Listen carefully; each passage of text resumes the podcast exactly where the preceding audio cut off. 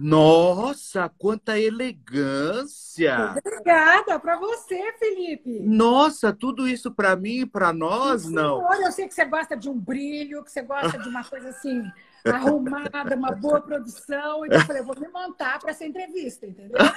Nossa, como que você tá bonita, Silvia.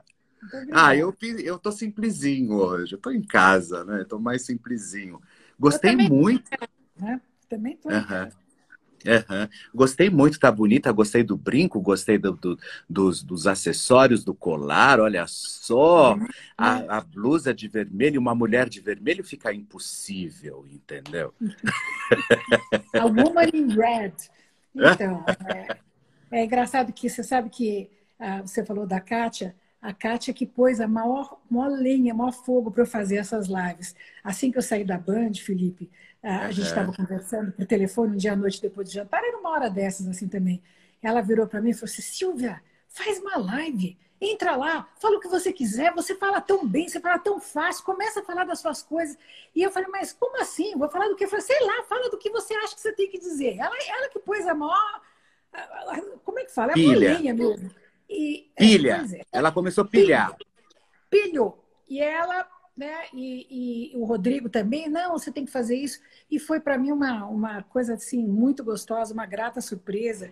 Uh, aprender a dominar cada vez mais esse mundo digital e realmente essa comunicação como essa que nós estamos tendo aqui, né, é muito gostosa, porque a gente conversa, ah, é, uma, uma entrevista bom, né? E interativa, as pessoas podem participar, as pessoas podem perguntar, podem comentar. Então, isso é muito gostoso. Eu estou adorando. Olha, você sabe que. Mais uma vez. Imagina, você sabe que, olha, é... eu sou suspeito a falar tanto da Kátia como do Ricó, porque são pessoas que eu trago com muito respeito na minha vida. Porque eu acho que as pessoas hoje banalizaram muito a palavra respeito. E o respeito, às vezes, é muito maior do que o amor dependendo da forma como você é, é, tem a admiração, porque o respeito ele você consegue se colocar no seu devido lugar e colocar a pessoa onde realmente ela precisa estar. Né? Então eu admiro e eu tenho um verdadeiro carinho trabalhei com ela, fiz o Mulheres durante muito tempo com eles, é, e são pessoas assim que eu carrego com muito, mas muito carinho, e eles não estavam errados quando disseram, viu, que você tinha que se jogar nas lives e agora no YouTube, justamente por causa disso. Bom, mas vamos começar nosso bate-papo, vamos começar nossa história toda. Você sabe que eu sou um inscrito e assíduo do seu canal, o Já Pensou Nisso, e eu acho aquele canal um delírio, assim, uma história que realmente você parou, inclusive, o último vídeo tem quatro anos, e depois dessa tua rejuvenescida total, você não fez absolutamente nada. O que aconteceu? Por que, que a, a, a, Silvia de hoje, você acha que tem muita diferença da, da Silvia de quatro anos lá do Já Pensou Nisso ou não? Muita diferença. Bom, começa que eu estou 50 quilos mais leve, né? Começa por aí. É. Eu, quando vejo os vídeos. É verdade, eu, quando vejo os vídeos do canal Já Pensou Nisso, que eram aqueles vídeos, eu, eu gravei 40 videozinhos uh, pequenos de dois minutos, falando a respeito de uma série de temas de tendência de comportamento que eu achava que eram interessantes. Eram coisas que eu tinha aprendido ao longo da vida e que eu achava legal uh, resumir em dois minutos para uh, provocar a discussão das pessoas que estavam do outro lado. Só que nós fizemos esses vídeos, mas eu acho que eu entrei no YouTube fazendo assim esse tipo de, de programa antes do tempo, porque não se monetizava, não pagava, não tinha ninguém para patrocinar. Então, foi um negócio que a gente fez, eu fiz com outros colegas publicitários, até que eram os diretores do projeto. Com o Zusa Tupinambá, né? Exatamente, com o Zusa, com a Rosa. Uh, e aí a gente acabou parando de fazer, porque nós fizemos um monte, fazer um sucesso, tinha uh, muita gente que gostava, mas, sei lá, depois a gente meio que morreu na praia com essa história. Talvez tenha sido antes do tempo, sabe, Felipe? Eu acho que a gente fez esse negócio numa época que ainda não, não, não sei lá, não estava na onda. Mas o que acontece é que agora nós vamos resgatar não só o canal Já Pensou Nisso, como também outros, outras uh, mídias, né? Então, eu estou justamente é, é, contratando uma pessoa que vai cuidar disso tudo para mim agora. Nós vamos integrar todos os meus Facebooks, eu vou dar maior gás também no, no, no Instagram, vou postar, aprender a gravar as coisas que eu não sei fazer. Às vezes, por exemplo, uma live dessas tem que ter um instrumento para poder depois fazer subir ela no nosso Instagram. Todas essas coisas eu estou aprendendo, porque eu estou achando maravilhoso poder uh, surfar de verdade nessa na internet digital, sem ter que necessariamente precisar da TV. Eu, 40 anos, trabalhei na televisão, não tenho nada contra, muito pelo contrário. Mas é bom essa independência, é gostoso você poder se comunicar assim, né? dessa maneira. Põe o telefone aqui, põe, liga uma luzinha e vamos embora. Muito legal. É, pois é, e, e, todo mundo acredita né, que a televisão, eu principalmente comecei há 22 anos atrás, né? aonde é, é, porque a televisão a evolução dela foi diária, né? Então o que nós estamos fazendo hoje aqui era mais ou menos o que nós faz... o que eu fazia há 22 anos atrás, por exemplo, que não se tinha toda uma estrutura também, porque se levar em consideração a televisão é muito jovem no Brasil. Então ela é. foi amadurecendo dia a dia, né? Então era abrir uma câmera e falar: "Tchau, se se vira", né? E aí eu acho que você também veio muito, você surfou muito nessa onda também, né? Olha, eu comecei a fazer televisão quando eh, comecei a fazer televisão e o jornalismo na televisão era uma coisa muito assim que vinha do rádio. Então todo mundo falava empoladamente, você tinha que falar aquele português, aquela coisa. O apresentador de telejornal era também pomposo. Eu fui, assim, quando eu entrei, eu descobri que se eu tivesse naturalidade, se eu falasse da maneira como nós estamos conversando agora, e né, isso chegava mais perto das pessoas. Então, eu sou da geração de televisão que já tirou a casaca do apresentador e fez o apresentador uh, apostar nessa, nesse caminho mais da naturalidade. E para mim não precisa falar duas vezes em, em ser natural, porque é da, do meu DNA. Eu sou uma pessoa espontânea. Eu, eu gosto de ser assim. Eu acho que isso traz verdade. Eu acho que isso traz ah, uma comunicação direta com quem está do outro lado.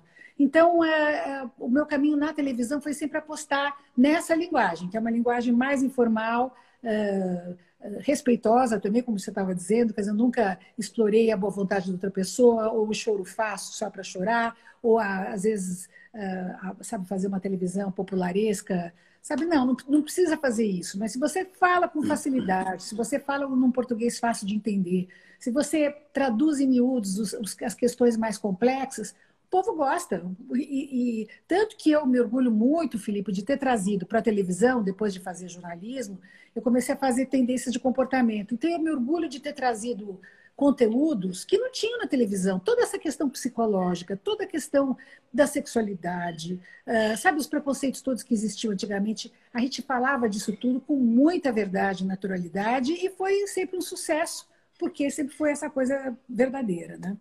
Não, e eu por muitos anos, eu por muitos anos, eu ainda tenho muito isso comigo, assim. Eu sempre acreditei, eu, eu odeio fazer comparações, porque eu acho que a comparação é para gente que não tem personalidade. E justamente para quem não, não consegue imprimir absolutamente nada. Mas o brasileiro adora comparação. Então, eu acho que eu, por muito tempo, e eu ainda acredito, eu achava que você ia surfar na mesma história da Oprah, sabe?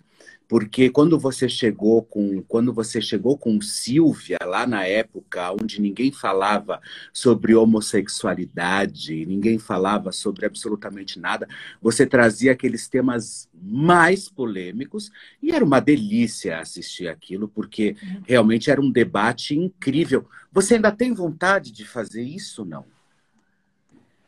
Olha, pode ser. Eu, eu, eu gosto sempre de evoluir. Hoje, para mim, eu não imagino mais na vida se não tiver o digital no meio, porque eu acho que esse é um caminho que não volta mais. Então, é óbvio que falar de tendências de comportamento é a coisa que eu mais adoro. Eu adoro isso, eu gosto, eu tenho curiosidade, eu gosto de ver como é que o pessoal vai evoluindo, como é que as pessoas vão mudando, como é que a cabeça uh, tem que se adaptar a certas situações para você não embrutecer, como a gente tem que ter. Ontem mesmo eu estava participando de um Zoom com mulheres de 50 a mais, é um grupo de, de mulheres todas acima de 50 anos. E eu fui convidada para falar e eu estava dizendo: olha, hoje em dia, quem não se adaptar, dança.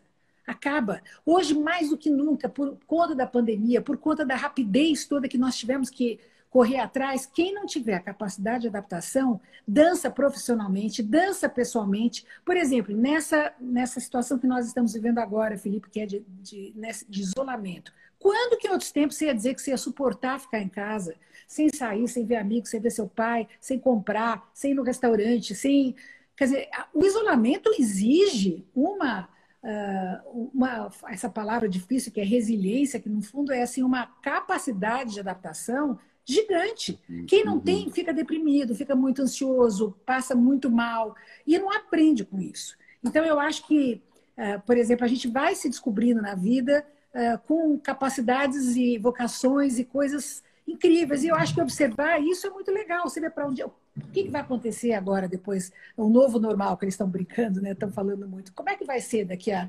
quando acabar essa pandemia toda? A gente vai mudar? Não vai mudar? Uh, no que, que a gente vai mudar? Será que a gente vai ficar mais simples ou vai ficar mais essencial? Né? Tem tantas questões, então observar isso para mim é um grande prazer. Fazer programas sobre isso eu adoro.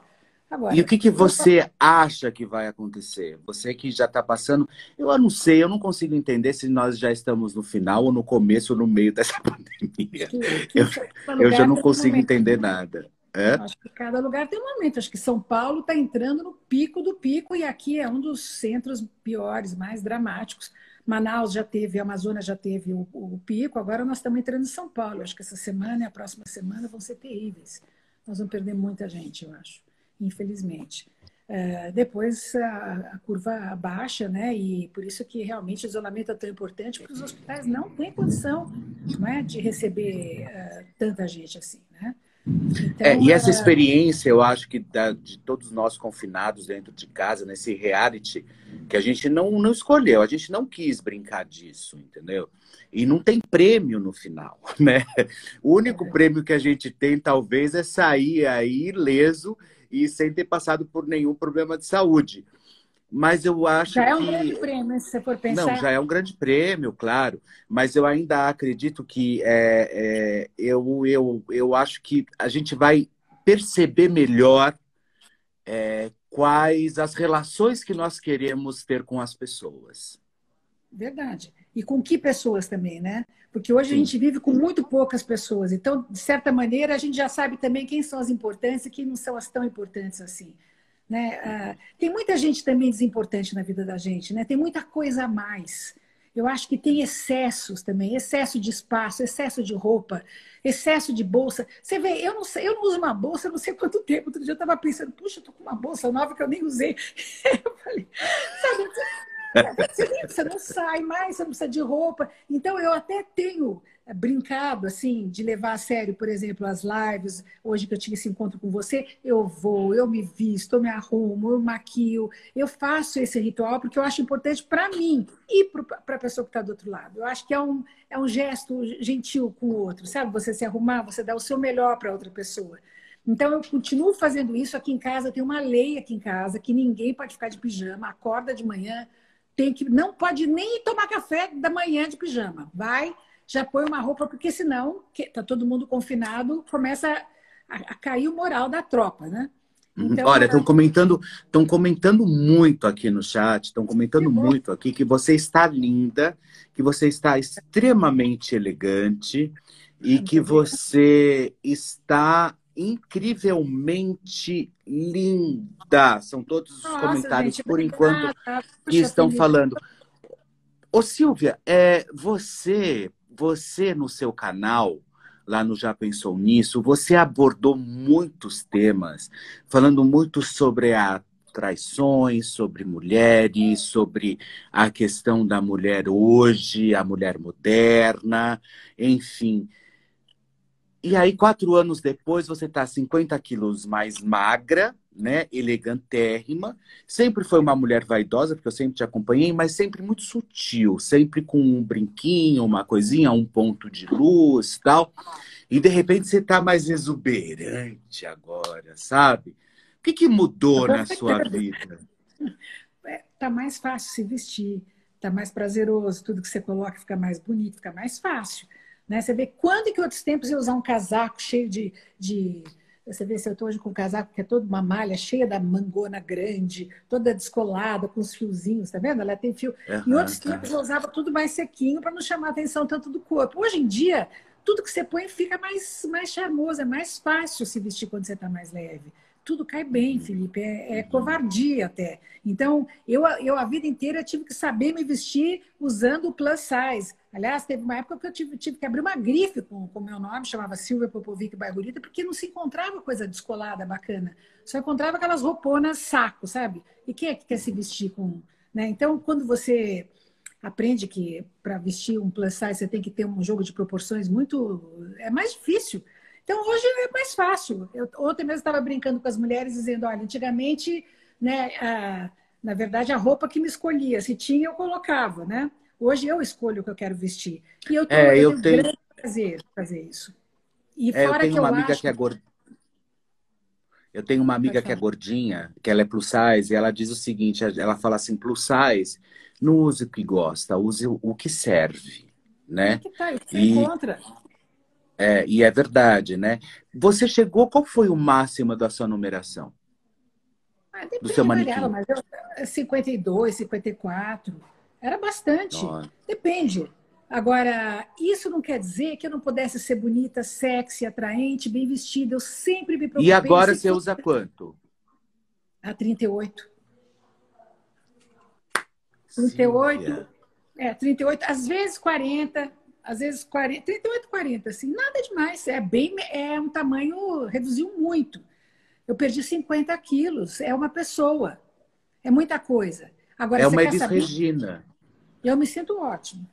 Era mais, estava mais, já foi, já, já, olha, nem lembro mais que, sabe, para mim, assim, eu já absorvi. Hoje, hoje mesmo eu estava, eu estou achando ótimo, eu me sinto mais saudável, não foi tanto pela beleza, foi pela saúde. Eu, eu sempre nas entrevistas digo isso, faço assim, questão, honestidade com quem tem em casa dizer isso.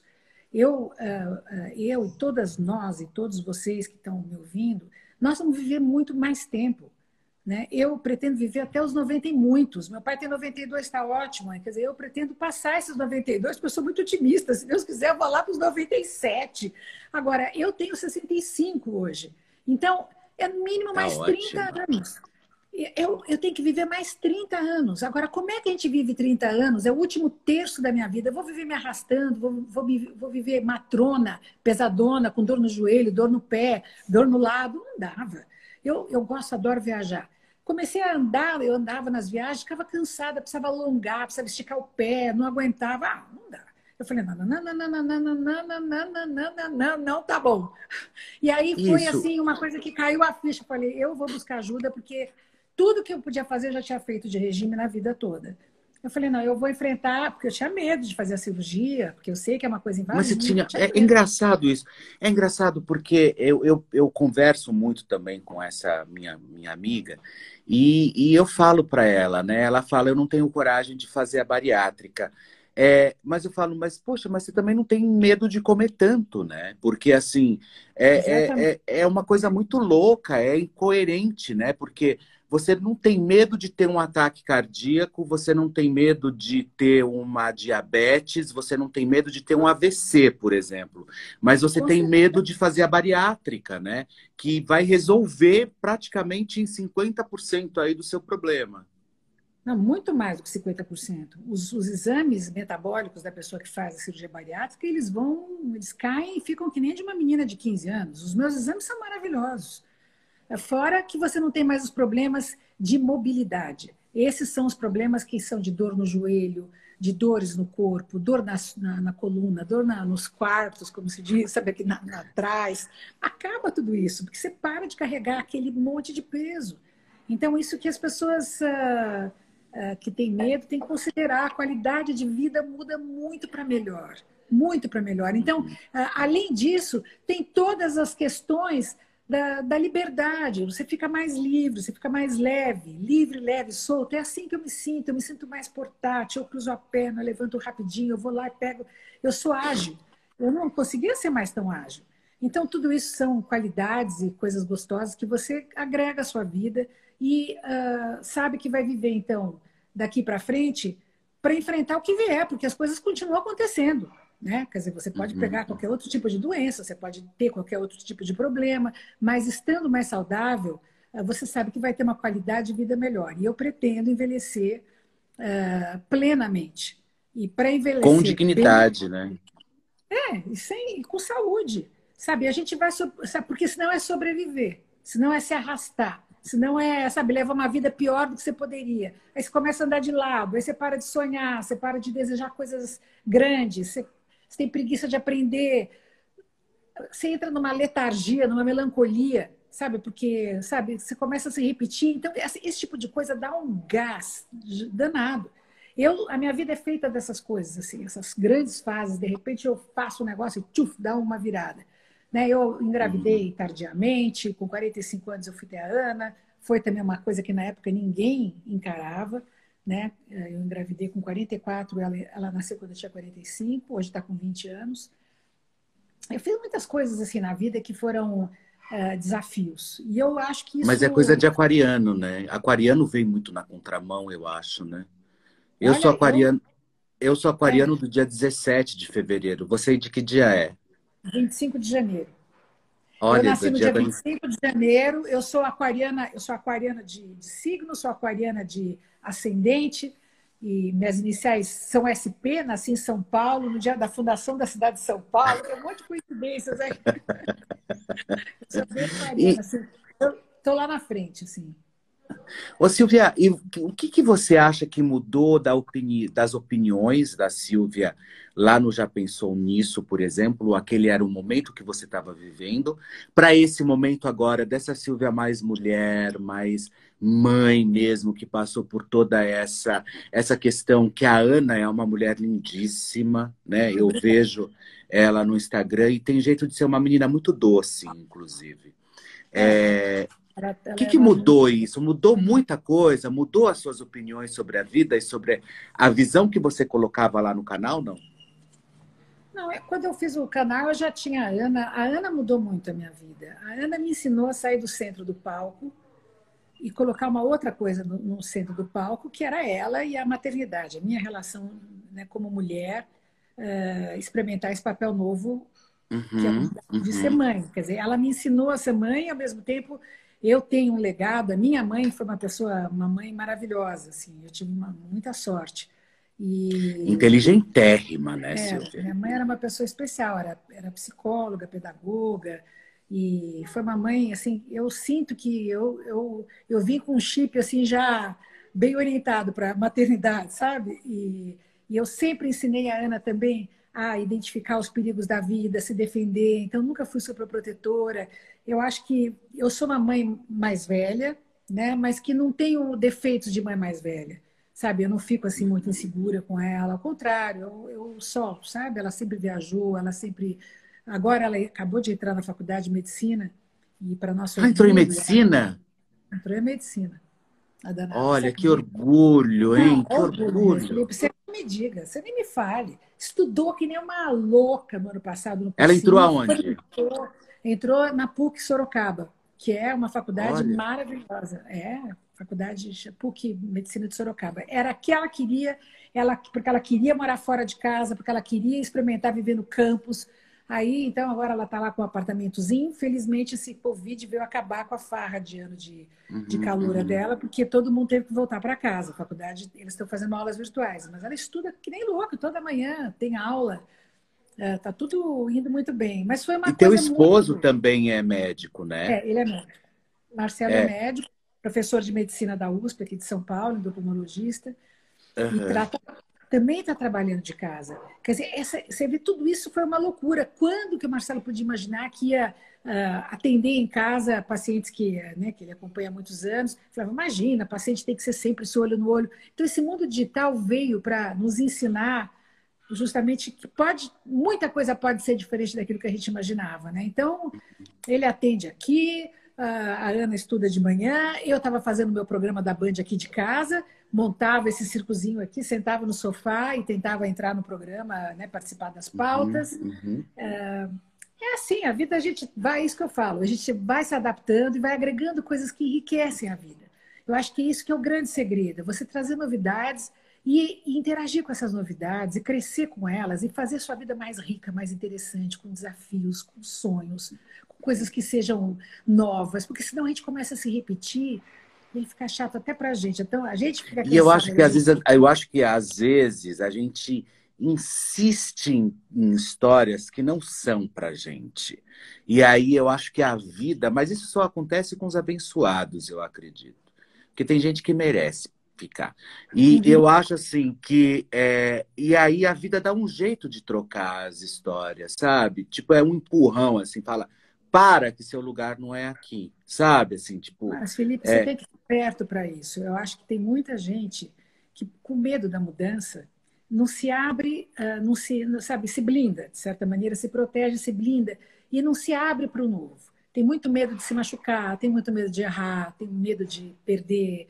Então, né, com essa postura assim defensiva, você muitas vezes não abre espaço para o novo entrar na sua vida. Eu acho que é mais comum isso do que o contrário. Eu acho que tem gente, a gente uh, acaba se protegendo demais, sabe? Quer dizer, o mundo está tão violento, você tem acaba tendo medo. Ontem mesmo eu estava fazendo essa palestra que eu falei que eu fiz com as mulheres 50 a mais, eu estava falando da, da, da, da, adolescência da maturidade. O que, que é a adolescência da maturidade? A adolescência da maturidade é quando você para justamente eh, na sua vida e fala assim: o que, que eu gostaria de fazer que eu nunca fiz? Qual o plano B da minha vida? Essas alturas do campeonato, quer dizer, qual é uma vocação que eu deixei abandonada lá atrás? Que sonho que eu nem sei qual é?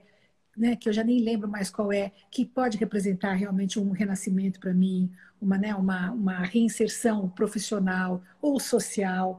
Então, eu acho que a vida fica tão massacrante que as pessoas até esquecem do que elas sonham, o que elas querem. A gente nem para para ver o que, que você quer da vida. E aí acaba não, também não indo atrás de novidades, sabe? Você se fecha você fica um estereótipo de você mesmo, sabe? Você fica se repetindo, você vira igual. Aí não tem mais graça, não tem mais graça viver, os outros também não acham mais graça em você. Então tem que estar tá se reinventando o tempo todo. Essa não é uma palavra boba, essa é uma palavra muito sincera e verdadeira. Mas para se reinventar, você tem que saber o que, que você quer. Pro, é, é óbvio, é. Isso. O que, que você quer de você? O que, que você pode esperar de você? Você, Felipe, o que, que você gostaria de ser, que você nunca foi, ou que você não teve coragem de ser, questão de grana não deu para na época seguir uma vocação. Tem gente que sonha, sei lá, sonha em outras profissões e nunca teve oportunidade. Tem gente que, sabe, gosta de fazer determinadas coisas e nunca pôde parar para fazer. Então, essa, até essa quarentena tem sido muito interessante para a gente ter esse tempinho de né, consultar intimamente os seus próprios desejos e, e renovar um pouco os sonhos. Sabe, Olha, o Rick Moss, o Rick Moss que está perguntando o seguinte: você sabe o que você quer, Silvia? Nossa, eu quero muita coisa. Eu, por exemplo, agora gostaria muito de uh, ganhar uma independência financeira e profissional nas outras mídias, nas mídias uh, digitais todas. Isso eu gostaria muito. Uhum. Né? De, de uhum. por exemplo, ganhar uma independência, de poder, uh, com esse esquema aqui, poder morar no sul da França no ano que vem, se eu quiser, e de lá continuar falando da minha vida e conversando com você. Você também não é boba, né? Mas, mas escuta, eu penso alto. Eu sou alto. De preferência quero... em Côte d'Azur, né? De... Why not? Sabe? Por quapa. Eu, é. A gente tem que pensar grande pra gente, senão não tem tesão a vida. A vida vai se repetir. É verdade. Eu quero coisas maravilhosas, eu quero gente nova, eu gosto de novidades, eu, eu gosto de gente. Você é inquieta, Silvia? Eu sou muito inquieta. Eu sou, eu, quer dizer, eu sou normal, mas eu, eu sou bem normal até, às vezes eu acho, mas eu gosto de uma novidade, eu gosto de. de eu não tenho preconceitos, assim, eu sou uma pessoa que gosta do novo. Eu gosto de ver gente se vestindo de, outro, de um jeito diferente, eu gosto de gente. Eu acho bonito, pessoas que ousam. Outro dia eu vi você com uma roupa toda colorida, calça pé. De... Acho lindo isso. Eu acho que eu gosto de atitude. Uh, não é. gente não, gente é... que quer aparecer, não é isso. Sabe, quem quer aparecer porque é tonto, que não tem o que dizer, aí tchau. Mas assim, eu gosto de, de, ver que as pessoas podem ter atitude, que isso é uma coisa que ensina a gente também a buscar atitude dentro de si. E é difícil ter personalidade, né? É complicado, né? Para os outros, né? Não para nós, né? Porque as pessoas são tímidas, é a tal história, as pessoas são inseguras, elas, elas ficam se repetindo, ao invés de justamente procurar se superar, procurar se, se se valorizar, né? E se é isso, se valorizar. Agora é difícil. Por exemplo, eu fiz muitos anos de análise, de terapia, eu investi nisso. Como você me perguntou, você ainda gosta de comportamento? Eu adoro, é a coisa que eu mais gosto é de gente. Aliás, um jornalista que não gostar de gente pode esquecer da profissão. Né? Verdade.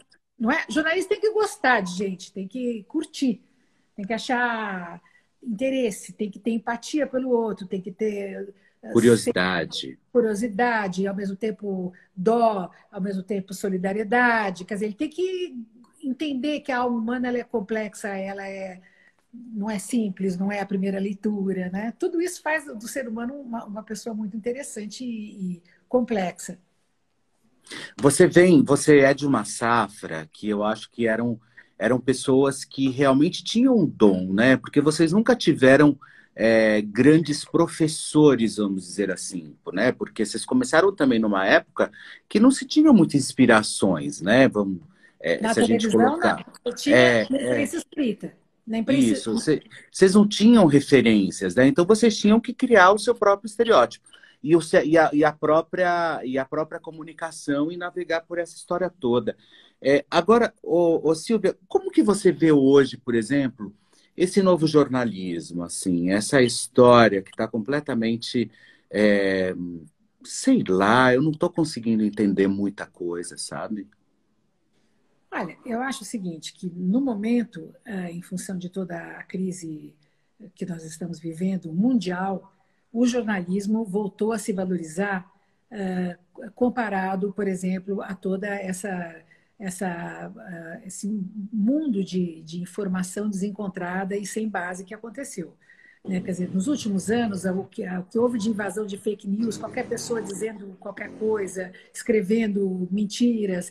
Então, hoje você sabe que os grupos de imprensa, eles têm a obrigação de checar a informação, eles fazem isso. Você tem pessoas sendo pagas para fazer isso, você tem uh, uh, várias vários canais que chega, que onde você pode eh, se completar. Quer dizer, não é uma pessoa que diz que acha tal coisa. Então, de certa uhum. maneira, a profissão eh, de jornalista volta a se valorizar a partir desse começo de ano aqui. Eu acho que os médicos se valorizaram, as, os, os, jornalistas se valorizaram, mas é lógico que há também, uh, dentro disso tudo, uma depuração entre os bons profissionais e os maus profissionais. Existe de tudo em todos os lugares. Né? O mundo está muito polarizado, especialmente aqui no Brasil.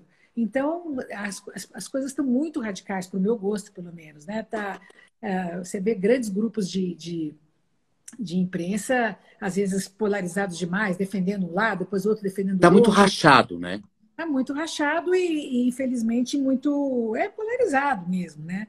E sem dinheiro. Então, tem grupos também que puxam o saco do governo para poder pegar dinheiro, outros que fazem o oposto, apostando em outro tipo de, de líder. Olha, a verdade é que a informação, nesse momento, ela é cara e preciosa. Então, a gente está vendo que, por exemplo, a, a, a informação para acompanhar o que está acontecendo com a pandemia, ela é fundamental. Se você não tiver informação, você não sabe se a pandemia está no pico, está baixo, sabe? Se você não tiver informação, você não sabe nem como lidar uh, com tudo que está acontecendo. Quer dizer, as autoridades precisam disso, o Ministério da Saúde precisa, todo mundo precisa de informação. E, e isso é um bem muito precioso. Agora, fake news é uma tragédia. Né? Você denigre, sabe? Uh, você denigre, por exemplo, a, tudo. A profissão dos sérios, né? De quem faz um jornalismo sério, né? Mas e tem isso, tem muita gente séria, tem muita opinião. Você tem que ter o direito de ouvir a informação e, ao mesmo tempo, você tem que ter o direito de escolher a opinião que você gosta de ouvir para formar a sua própria opinião. O importante é você ter diversidade de opiniões, uma imprensa livre, para você que está em casa formar a sua opinião em função das informações e, ao mesmo tempo, das opiniões variadas. E aí você, com a sua inteligência, com o seu conteúdo, vai vai chegar à conclusão do que você pensa a respeito daquele assunto. É um direito do cidadão ter diversidade de opinião e ter liberdade de imprensa. Liberdade de imprensa é fundamental. Fundamental. Não dá para amordaçar, né? Eu acho que a gente está num momento ah. onde é, não, tá, não dá para você. Eu acho que as redes sociais, as pessoas, eu acho que com o tempo, com a própria evolução, eu acho que as pessoas elas mesmas vão se conscientizar disso porque elas não têm noção o quanto é importante é, a opinião de cada um, né? Dentro da, até mesmo Twitter. Bom, eu não gosto muito de Twitter, porque eu acho que o Twitter é meio umbral, assim, sabe? Eu acho que é? umbral. Eu acho que o inferno ainda não foi inaugurado. O inferno está no Twitter, eu acho, entendeu? Eu, eu vi uma comparação, que eu não sei se você concorda, que dizem que o Instagram é o jardim da infância e o Twitter é a briga de rua. Né? É a briga da saída, na porta da saída. É a briga na saída da porta da escola, sabe aquela coisa de chutar para valer? É. Né? Então, então é, é, um, é especialmente porque no Twitter tem muita discussão mais política, né? No Twitter você tem é. mais é, é a coisa mais política. Mas eu, eu falo mais... que o inferno ainda não foi inaugurado, tá lá no Twitter. É muito violento. Muito é violento, muito violento. Muita E as pessoas falam qualquer coisa, muito palavrão, muita xingação. Eu não gosto mais disso, sabe? Eu não aguento. Essa polarização toda me faz muito mal, Felipe. Eu, mim, você, você, você sempre foi. Você é uma mulher de embate, assim, tipo. Eu já fui mais, né? Eu enfrentamento, não. Eu melhorei não. nesse ponto. Hoje eu estou mais, mais, mais equilibrada, mais doce. Eu, hoje eu, eu tenho mais. Antigamente eu era mais radical, assim. Eu não sou mais radical. Eu, eu Você acha que o que? A maturidade te deu isso? É, não? maturidade. Também eu não tenho mais assim o certo e o errado, sabe? Eu não vejo mais as coisas tão assim, sabe? Eu acho que tem coisas boas aqui, coisas boas ali, sabe? Eu não, eu não tenho mais essa visão tão idealizada de certas coisas. Algumas coisas me tiram de sério, me deixam é, é, indignada, né? Eu sou, eu sou, ainda não perdi minha capacidade de indignação. Mas também eu não me iludo mais assim com, com, com as grandes verdades, sabe? Os grandes modelos, né? Isso, isso, não, isso não é mais assim. Mas eu fazia um programa na Band ainda, na época, que chamava-se Canal Livre. É, hoje chama Canal Livre, eu mas lembro. na minha época, o meu Canal Livre era um, era um programa muito interessante, porque você tinha cinco pessoas de um lado defendendo um ponto de vista, cinco pessoas do outro defendendo outro ponto de vista, e eu no meio. Se o programa não era muito quente, ele não tinha dado certo. Se ele era quente demais, eu tinha que mandar todo mundo ficar quieto. Então, aquilo era assim uma, uma polêmica absurda. Aconteceu logo depois da ditadura no Brasil, então ninguém estava treinado em debater e discutir. E lá era o lugar, assim. Então foi, era uma. Você ia falar, por exemplo, de prostituição, você tinha a prostituta, o menino que frequentava, o padre que era contra, o, o, o ia todo mundo. E eu lá no meio, malucona, tendo que pôr um contra o outro, sabe? Era uma loucura, um debate boca daqueles, assim. E eu saía bem, mas hoje em dia eu já não tenho essa energia dessa, sabe? Eu não tenho tanta vontade, sabe? Essa brigalhada toda, para mim já não me. Eu, eu, é, eu... já não faz muito a tua cabeça. Mas eu, acho, mas eu acho que o Silvia era um programa incrível, né? Ah, era, porque aí era justamente era a discussão de tendências de comportamento em cima de casos de pessoas que vinham que não era. Depois eu fui, sempre digo isso, eu fui muito mal copiada, porque infelizmente pegaram esse, esse, esse modelo de programa que era você tinha os casos, depois você tinha os especialistas comentando aqueles casos com a minha mediação. As pessoas começaram a fazer esse formato pagando os entrevistados, inventando as histórias, e aí os especialistas eram picaretas, eram pessoas que estavam lá só porque queriam aparecer e vender palestra. Então, infelizmente, era um formato muito bacana, mas que se dissolveu pela, pela cópia mal feita. Não estou dizendo uhum, de uma uhum. pessoa, não, muita gente acabou copiando e fazendo, né? É, é porque foi um formato que deu certo, né? Mas é um é, tipo de programa que requer muito investimento, porque você tem que ter produtores fora, na rua, produzindo, procurando casos, entendeu? Você acredita e... que as minhas produtoras faziam isso sem Google? faziam sem computador, elas tinham fontes em todas as comunidades. É, é, elas tinham é. fontes no mundo gay, no mundo uh, straight, no mundo. Elas tinham que ter gente assim espalhada por tudo quanto era canto, era incrível. E elas fechavam programas com casos maravilhosos. Eu sempre digo que eu sempre, eu, é, sempre, sempre tive comigo equipes maravilhosas de profissionais, de produtoras. A Rose Fávaro, que foi minha produtora durante muitos e muitos anos, é, Rose, a Rose trabalhou comigo também. fala, jura? É, no Quem Convence Ganha Mais, que era um programa mais ou menos nesse formato aí que você está falando. É. é. a Rose que passava o programa comigo no camarim no SBT na época. É. A Rose foi produtora, sei lá, 20 anos. Nossa, Eu faço a Rose... Né? A Rose é imbatível, ela é imbatível. E é, é um doce de pessoa, né? Um doce, é um doce. É, toda essa, teve uma geração toda de, de, de, televisão que criou outras gerações e hoje nós temos gente muito competente também na televisão. A minha equipe no, aqui na Band, quando eu estava agora, tinha gente muito boa também, muito boa. Sabe? Então, se a, a, a televisão foi. Uh, se profissionalizando muito no Brasil. Isso foi bom, eu vi esse processo acontecer. No começo, como você disse, não tinha uma geração lá em cima que fizesse a diferença. Mas nós que vínhamos da imprensa escrita, eu trabalhei no Estadão, trabalhei em jornal antes de, de ir para a televisão, nós tínhamos um rigor com a informação, com a qualidade, né? Tínhamos e tenho até hoje.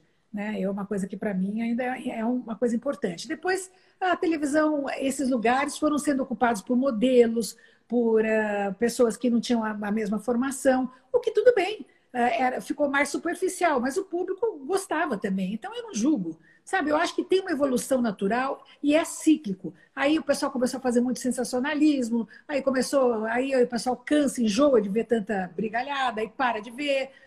Então é assim, sabe? A televisão é feita de ondas. Tem épocas que a televisão fica mais conservadora, depois tem épocas que ela fica um barraco só, depois volta para o conservador. E a gente tem que saber surfar nessas ondas e fazer o que sabe fazer de melhor. No meu caso, é, é eu sou jornalista e eu tenho alguns compromissos comigo mesmo. Quer dizer, então eu mantenho esses compromissos, sempre consegui manter e estou feliz com isso. Você, você acabou de falar de redação, de, de, de jornal, enfim. Aonde você acha que o jornal está perdendo para a internet? O jornal perde em tudo, né? Só não perde em análise. Porque é impressionante. Eu, por exemplo, ainda assino dois jornais aqui em casa. Com eu também história... assino. É, mas você não, você não vai acreditar. Com essa história da, da pandemia, chega de manhã, chega o jornal, você olha para o jornal como se ele estivesse doente, né? Aí eu pego. o jornal de máscara, né? Eu olho para o jornal e esse bicho está cheio de Covid aí. Aí eu pego uma chuk-chuk com Sei. água e cândida e espreio o jornal, a primeira página inteira de chuk, chuk, chuk, chuk, chuk, de freio de costa e põe para tomar sol. Quer dizer, ele já fica todo marfanhado porque eu tive que desinfetar o tal do jornal, porque eu não sei quem pôs a mão lá, né?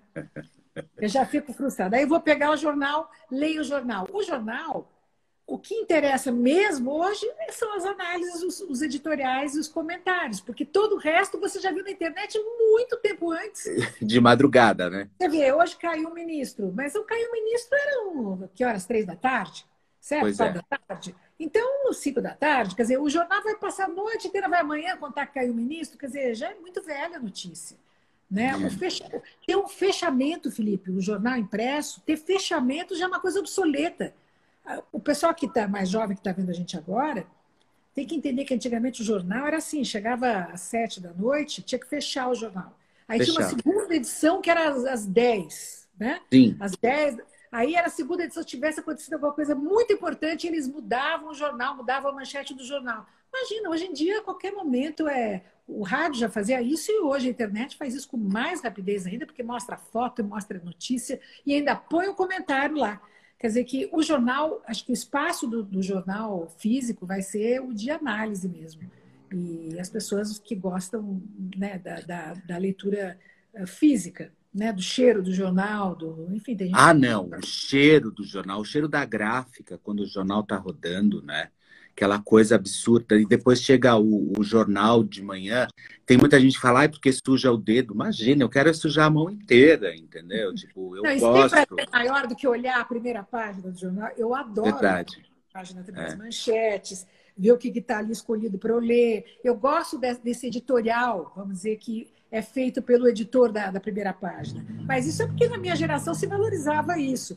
Hoje em dia, eu também, quando pego a primeira página do UOL, ou do G1, ou da Terra, eu olho ali, sabe, dos sites todos, eu olho e vejo como eles estão uh, uh, discriminando a notícia. Quer dizer, ainda tem o, vamos dizer, o viés editorial do jornalista para dizer. Olha, é, mas eu ainda acho, eu ainda acho que esse, esses grandes portais eles estão manipulando demais as notícias, sabe? Eu acho que não está naquele, por exemplo, Estadão, Folha. Eu ainda prefiro ler os jornais, porque eu ainda acredito muito na honestidade ainda dessa, dessas grandes redações, sabe? Porque os sites estão muito tendenciosos, muito. E eu acho que deveria ser um jornalismo mais cru, sabe? E Sim, não um jornalismo. Coisa. Eu, eu soube que especialmente no mundo do entretenimento, que você é mestre e, e, né, e surfa tão bem aí. Imagina, existe, obrigado. Existe uma competição muito violenta por conta de você. Quanto mais cliques você tem na notícia que você traz dentro desses portais, você consegue ir para a primeira página. E que as pessoas, então, acabam justamente usando de sensacionalismo para aparecer. E acabam mentindo, inventando, e cada, cada, cada colunista acaba se radicalizando mais, vamos dizer, na, na não é mais do que fake news, é no sensacionalismo mesmo a respeito dos artistas. Aí começa processo, confusão. Como é que você sobrevive no meio disso tudo? Olha, você sabe, Silvia, eu tenho comigo, eu comecei lá, na, lá 20 anos atrás, é, trabalhando muito, correndo atrás, eu tinha é, fontes incríveis, é, mas eu não entro em embate, sabe? Porque eu acho que a gente está numa época onde existem verdadeiros bandidos disfarçados de jornalistas né? Então, hoje, eu acho que vale tudo por uma exclusiva, né? Não porque eu não tenho fonte ou porque eu não deva publicar, não é isso. Eu não sou a favor da navalha da, na carne, sabe? De deixar a pessoa estribuchando, né? Porque eu vou dar uma notícia ou eu vou ferrar com a vida de um, eu vou acabar com a vida do outro. Isso nunca fez a minha cabeça e nunca vai fazer a minha cabeça né? É óbvio, se eu tenho uma notícia que eu preciso dar ela de qualquer forma, é obviamente que eu vou tentar, por pior que seja a notícia, eu vou tentar dar ela da melhor forma. Né? É, é, é a quantidade de cliques, de seguidores, de, de isso para mim nunca fez a minha cabeça, sabe? Porque o que vale para mim, na verdade, é, é a conexão que eu tenho direta com o meu público. Como você tem com o seu, como fulano tem com o outro, como fulano tem com o outro. É, eu, na verdade, assim, eu hoje, eu procuro realmente é, fazer aquilo que está dentro do quadradinho, sabe? é, eu não vou me expor, porque não me interessa se fulano está comendo fulana, se fulana está fugindo com a mulher de ciclano. Eu não sei até que ponto isso é relevante, sabe? Para um público que, você que me acompanha. mais em que tipo de notícia? Você aposta ah, mais eu, em que tipo de notícia, então? Eu gosto muito de trocas de emissora. Eu gosto muito, muito. Eu acho isso sensacional. Assim. Tipo, fulano vai para uma emissora, como eu dei a exclusiva do Porchat, quando o Porchat foi para a Rede Globo, eu fui o primeiro a saber que ele já, já estava com um contrato assinado com a Rede Globo. Tanto que eu dei a, o furo, a exclusiva foi minha. Né? Me desmentiram, tal, do que, e um mês depois ele estava na Rede Globo né? Então, assim, e acontece, a internet hoje, ela faz muito... Fontes, você tem fontes dentro das emissoras, então, né? Para poder estar tá por Sim, fontes dentro de... E, e, todo, e dentro de todas as emissoras, vamos dizer assim, entendeu? Então, assim, tem muita coisa que, é, infelizmente, às vezes a gente não pode falar, porque a emissora não fala de uma, enfim, ó, enfim você sabe como funciona, mas é, eu sempre tenho é, as melhores notícias é, principalmente em trocas de emissora. Eu gosto muito de falar disso, aumento de salário, quem vai sair, quem vai ficar, onde vai entrar, sabe? Eu gosto disso. Agora, é engraçado que é, fizeram personalidades que, para mim, nunca seriam personalidades entendeu? Ou celebridades, né? Que se tornaram celebridades e, e, se tornaram um verdadeiro must da história. Mas daí você vai checar a matéria, você vai ver, é tudo é tudo factoide, é, é tudo, tudo, gerado. Ah, é tudo inventado, criado, construído. É tudo né? criado, é tudo plantado, entendeu? E aí eu não entro. Ah, muitos não sobrevivem, né, Felipe? É.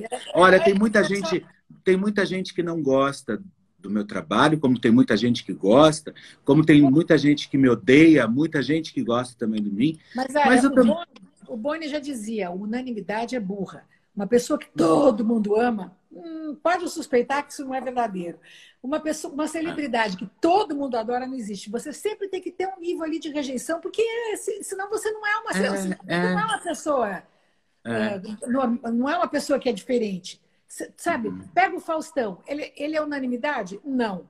Muita gente, a grande maioria adora, mas tem um pedacinho que não gosta. Pega o Silvio Santos, a mesma coisa. Pega a Hebe, pega as grandes celebridades da, do nosso mundo do showbiz da televisão. Elas nunca foram unânimes. Não tem alguém que seja totalmente unânime.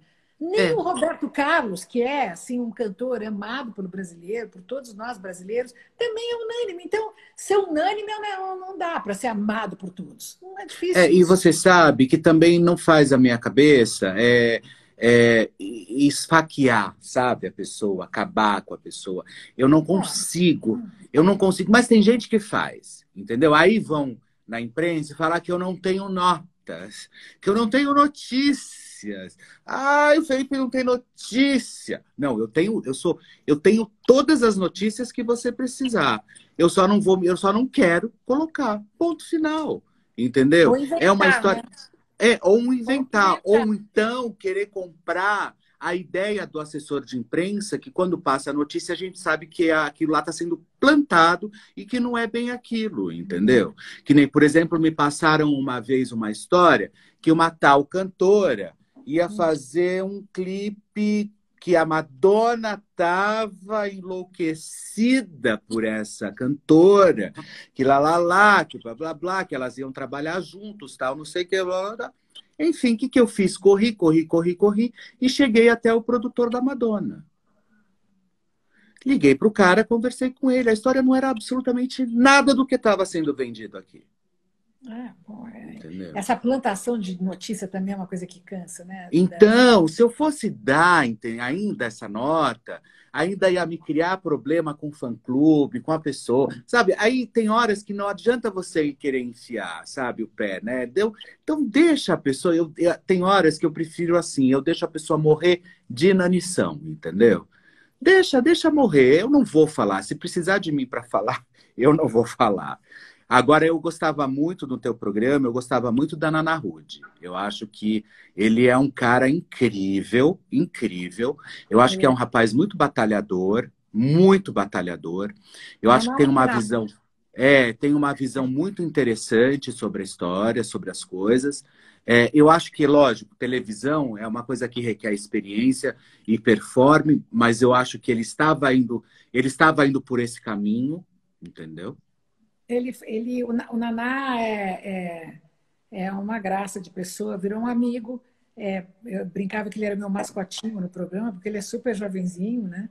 É. E, e, ele tem, ele é muito bem informado, com ele é muito amigo de celebridades aí, da Anitta, da, enfim, da Sabrina, amigo mesmo pessoal delas, sim, né? Então, é, é, e ele ao mesmo tempo é muito simples e muito brinca com essa coisa dos looks. Ele teve umas sacadas, assim, aquela coisa dos looks uh, da, das celebridades no tapete vermelho, quem gosta, quem não gosta da roupa. Enfim, ele conseguiu achar um nicho aí para ele. E, e, foi meu colega aqui na Band durante, durante um ano. Infelizmente, também foi demitido. E foi além dele, foi o Sérgio Tanuri e o Fernando né, Gomes, médico, né, que era nosso colega lá também. É, mas o Naná uh, me ensinou muita coisa desse mundo das celebridades, porque, Felipe, eu estava afastada desse, desse mundo. E se você não acompanha ali no dia a dia, você não consegue dar conta, né? Um é monte verdade. de gente nova que aparece, cantores e sertanejos e celebridades que você não sabe nem de onde veio, nem para que, que existem. É tal história, tem muita gente construída, tem muita gente que, que, que, nasce, às vezes, de um num reality show, a pessoa aparece e aí, e aí vira uma celebridade mesmo que tem conteúdo. Sabe, é tal história. Não dá para ter nenhum preconceito. São pessoas que, às vezes, assim como elas aparecem, elas se vão, a outras aparecem e ficam. Né? E Ó, a gente está começando a caminhar para o final da nossa live, mas chegou uma pergunta aqui bem legal do Rick Moss, que ele diz o seguinte: Silvia, o que, que você acha da CNN Brasil? Olha, eu acho o CNN Brasil incrível. Chegou cantando pneu, né? Foi, foi bacana. Eh, eh, eu acho que eles eh, estrearam é, é, num dia que foi complicado, né? Que teve um, o que foi o dia que eles estrearam que teve uma complicação grande? Foi, aconteceu Não, foi quando anunciaram o coronavírus. Ah, foi quando anunciaram. Eu lembro que foi um dia, me lembro mais o dia é, que foi. quando anunciaram o confinamento. Foi quando anunciaram o confinamento, né? Alguma coisa, foi. eu lembro que foi um dia muito quente, que eles estavam com o programa todo preparado para estrear de festa e de repente tiveram que virar todo o jogo. Uh, a gente tem acompanhado aqui em casa, uh, assiste a, a CNN sempre tem bons programas. Eu acho que a bandeira CNN é assim, uma bandeira muito, muito, muito uh, assim, importante. Respeitada, é, com credibilidade. Respeitada né? mundialmente. Então, acho que, que eles vão ter é, uma responsabilidade gigante. Mas você vê, já a Gabriela Prioli, já estão trazendo estrelas, pessoas que também sabe estão revelando estrelas, estão revelando momentos. Sabe, às vezes erra, às vezes tem gente que fala, ah, é, ah, é normal. Tá assim, tá assado, mas a verdade é que é maravilhoso ter um canal como a CNN do Brasil. Eu acho um privilégio. Se eles estão errando passo em algumas coisas, eles vão acertar em outras. Sabe, a, a, você pode gostar mais dos comentaristas da Globo News, gostar mais dos comentaristas deles. O importante é que nós temos essa escolha, gente. gente Eu acho a sua cara. Eu acho a sua cara, CNN. A CNN? Ah, eu, acho que, eu acho que você deveria ir para lá como comentarista. Eu acho. Eu acho a sua cara. Ah, obrigada. Eu não, eu, não, eu não sei do que, que eu seria comentarista, porque eu não sou especializada em política, né? Eu sou uma pessoa que tem uma visão mais abrangente das coisas. Mas eles né? estão abrindo tanta oportunidade lá que eu acho que até uma, uma especialista de comportamento mesmo, sabe? Eu acho ah, que isso. Isso, isso seria uma coisa interessante, né? Falar dessas eu coisas. Eu acho que você faz isso muitíssimo bem, né? Tá. Bom, nós estamos, infelizmente, chegando ao final da nossa live, senão ela cai daqui a pouquinho, é. uma hora, cortam o sinal. Mas eu quero primeiro, Silvia, agradecer muitíssimo. Foi uma honra tê-la aqui comigo. Prazer falar com você. Neste nem viu o tempo passar. Numa Olha, eu gosto, eu gosto muito de você. Eu acho assim, você é uma pessoa incrível. O Olalair está aqui, que é o Lair. O do Rodrigo Sintra também está aqui. Rodrigo convidando a gente para ir na, na, inauguração do salão dele. Rodrigo, um beijão. Passando essa loucura toda, a gente vai estar juntos, pode ter certeza. E Silvia, mais uma vez eu quero te agradecer e falar assim o quanto eu acho você especial e principalmente para essa onda maluca aí desse jornalismo louco que a gente está vivendo. É, e eu acho que você sempre eu, sabe que você, para mim, é aquelas pessoas que eu carrego na vida que, mesmo erradas, estão certas. Obrigada. Você está sendo muito generoso comigo, Felipe. Obrigada. É verdade. Eu acho que tem pessoas que. Agradeço, sinceramente agradeço uh, o reconhecimento. Você vem de uma geração depois da minha, e a gente vê que é. Eu, eu gosto de ver como, sabe, as pessoas vão vindo, vão se. Né, fazendo seu espaço, abrindo seu caminho. E o bacana é isso, é a gente ter colegas variados e, e saber que eu sou veterana em televisão, continuo com o gás todo. E, ao mesmo tempo, tem um monte de gente que vem atrás fazendo a diferença também. Então, é maravilhoso poder uh, ver que família grande já que nós temos né, de jornalistas e de, e de colegas que estão fazendo a diferença. Desejo o maior sucesso para você. Uh, eu acompanho também o seu programa lá com a Sônia. Mando um beijo para toda a turma de vocês lá, que é uma Obrigado. pessoa também, né? É um, ambiente, um bom ambiente assim, de trabalho. É muito legal, a gente se diverte muito. É, bacana. E obrigada pela oportunidade de estar aqui com você. imagina, obrigado a você. Todo, né, que nos acompanhou hoje. Tá bom? Olha, um beijão para você. Kátia, a Kátia acabou de mandar beijo aqui para nós. Kátia, um beijão para você. Também beijo no Nicol. Olha, Silvia, obrigado, viu? Obrigada a você. Um beijo, pessoal. Tchau, tchau. Tchau, Silvia. Tchau, querida.